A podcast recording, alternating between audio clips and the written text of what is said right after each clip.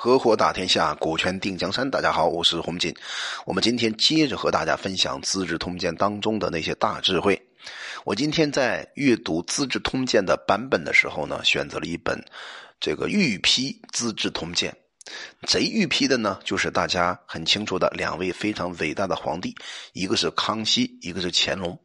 因为这两个人呢，在历史长河当中还是蛮重要的，而且是非常相对英明的君主。所以他们在批注《资治通鉴》的时候呢，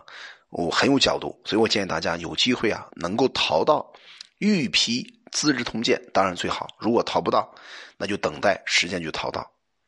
那么我们看一看，在《资治通鉴》这本书当中，接下来将会发生什么事情呢？在三月份呢，有司啊，有司的话呢，是指的关于管国家的法律啊。行政事务啊，这样的一个官职，就请求封皇上的儿子作为诸侯王，下了个诏令，先封赵幽王少子毕强为河间王，朱修侯刘璋呢为城阳王，东穆侯兴居为济北王，然后封皇上的儿子武为代王，参为太原太原王，一为梁王。其实啊，这是当时汉朝汉文帝面对的一个封王的现象。其实刚才我讲过了，这个乾隆皇帝啊，对汉文帝，包括这个这个，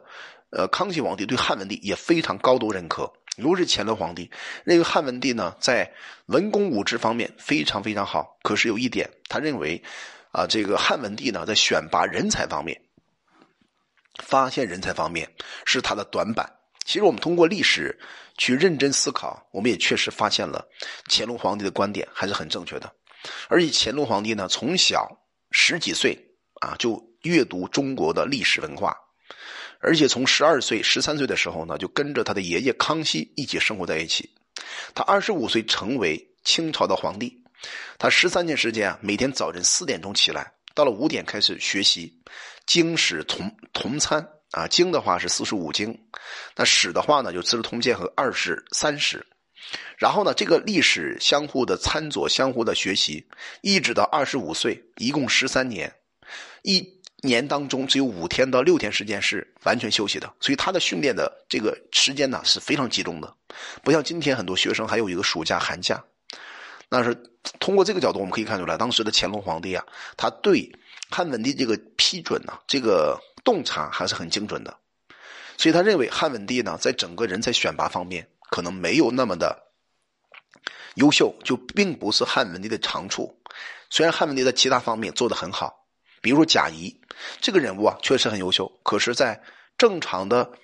人才应用方面，那汉文帝没有充分激发这个人的能力，这是其中一个例子。所以，到了五月份夏天的时候呢，就下了个诏令，说古代啊，治理天下的国君在朝廷设有向国君进善言的旌旗。书写对朝廷不满言辞的侨注，目的是什么呢？就是这个政治通达，还有招来很多劝谏的人。而现在呢，法令却规定散布不满和妖言的有罪，这使得大臣们呢不敢竭尽真情的向皇上去谏告，而皇上呢也没有办法知道自己的过失。这样做能够招来远方的贤人吗？就废除了这些法令吧。所以，我们通过这个当时皇帝下的诏令，看起来，其实皇帝是很想听到不同的、反对的、多元化的意见，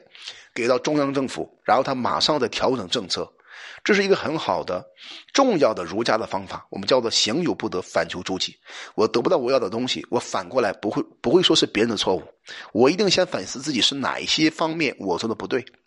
而导致这个结果。所以汉文帝不仅啊，他能够通过道家的思想来治理这个国家，叫无为而无不为，同时还能把儒家的一些想法呢充分的发挥出来。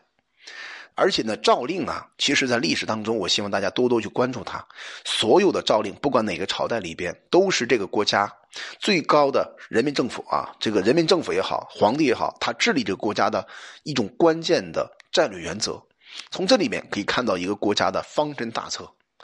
到了九月份的时候呢，又下了一个诏令，他说：“农桑啊是天下的根本，也是老百姓啊所依赖生存的。可是有些老百姓啊不从事农桑的生产，而追逐那些工商的做法，以致导致呢粮食不足，不能生存。朕呢很忧郁，很担忧这种情形，所以现在亲自率领大臣们共同来耕地。以免百姓务农，并赐天下老百姓啊减守田租一半。其实通过这个诏令，我们又看到一个信息，就是在汉朝的时候，他们是对农业生产的人很尊重，对做工商的，就是做生意的人呢，反而很瞧不起。到今天为止，我们正好是反过来的。你看，现在很多的商业环境特别好，给很多的商业、商人也好，创业家也好，制造了很多大量的成功的自我迭代的机会。可是，在古代呢，完全不是的。这是重农抑商的一种做法，从汉朝以来啊，一直是这种风格。那么后来的汉文帝，他这种亲自督导老百姓啊，去种地、去耕地的做法呢，其实就想加强国家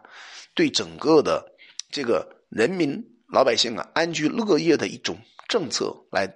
做出来。所以，我们中国一直是个农业大国，从那个时候一直到现在为止都是如此。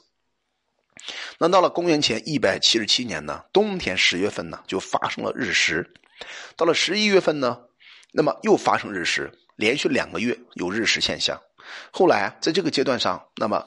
又做了一个下诏令，就是汉文帝又下了个诏令，就是以前派遣列侯到封国，有人推辞还没有成行，丞相呢是朕所倚重的人，就让他为朕呢去率领列侯到封国为主吧。到了十二月份呢，就免掉了丞相周勃的职务，派他到自己的封国去。那太尉灌婴啊，晋升为丞相，撤销了太尉的官职，让他专属丞相。其实我们看看啊，当时在清朝的时候，我们一听这些大的皇帝，什么乾隆啊、雍正啊，包括这个、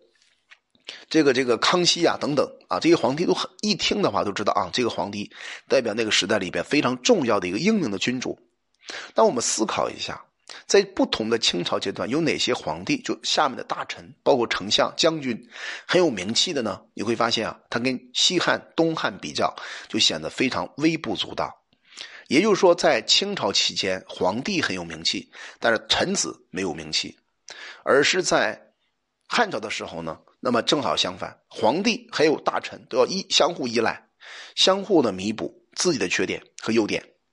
那就表明啊，当时清朝的整个统治江山的时候呢，特别啊，特别预防就是臣或者相这样的职务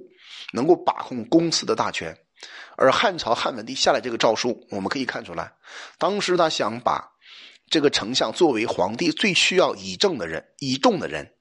这是两个不同的政治制度的运作。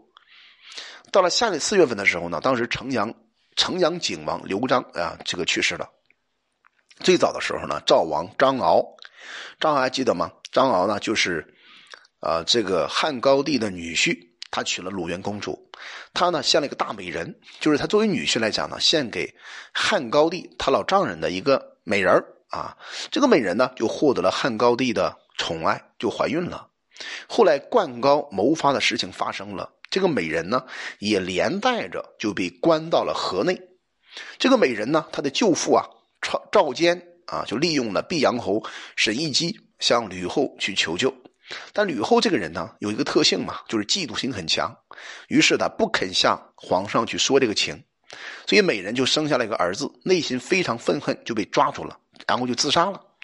那官吏呢，就带着美人的儿子啊，觐见了皇帝，皇帝很懊悔，然后呢，就把这个儿子命名为刘长，要这个吕后呢，做他的母亲，好好的抚育。但他的母亲就埋葬了河北省真定。刘长呢，后来被封为淮南王。淮南王小的时候呢，就失去了妈妈，那常常依附着吕后，所以在孝惠帝还有吕后的时候呢，能够没有灾患的发生啊，但是他心里边常常埋怨着毕阳侯，认为他不勉不勉强和吕后去力争，而使自己的母亲呢含恨而死。那么后来呢，这个。文帝啊，就是汉文帝啊，得这个这个当了皇帝以后呢，淮南王就认为自己和文帝是最亲近的，对吧？最后呢，导致这个人刘长呢骄姿自重啊，非常的骄傲，好几次呢都不奉守法令。那当时呢，汉文帝对他很宽容。这一年的时候呢，淮南王入朝，陪着皇上呢到元佑里去打猎，然后和汉文帝同车，常常称呼皇上为大兄。大兄是大哥的意思。你想想，在过去你不能称为皇帝其他的名字的，你一定要称为天子或者陛下的。但是他把他对方称为大哥，这是一个有反礼法的做法。而淮南王呢，很有勇力，能够把鼎全就举给举起来。于是他找毕阳侯，然后呢就把这个铁锥啊暗自藏在衣袖当中，找机会啊就把这个毕阳侯就给杀死掉了。命令部下呢魏敬就把毕阳侯的头砍下来，飞马进入到宫廷当中，裸衣袒袖的向汉文帝谢罪。那汉文帝呢，他也是很慈悲的人呢，他到底如何处理这个问题呢？我们就在下集音频当中和大家进行分享。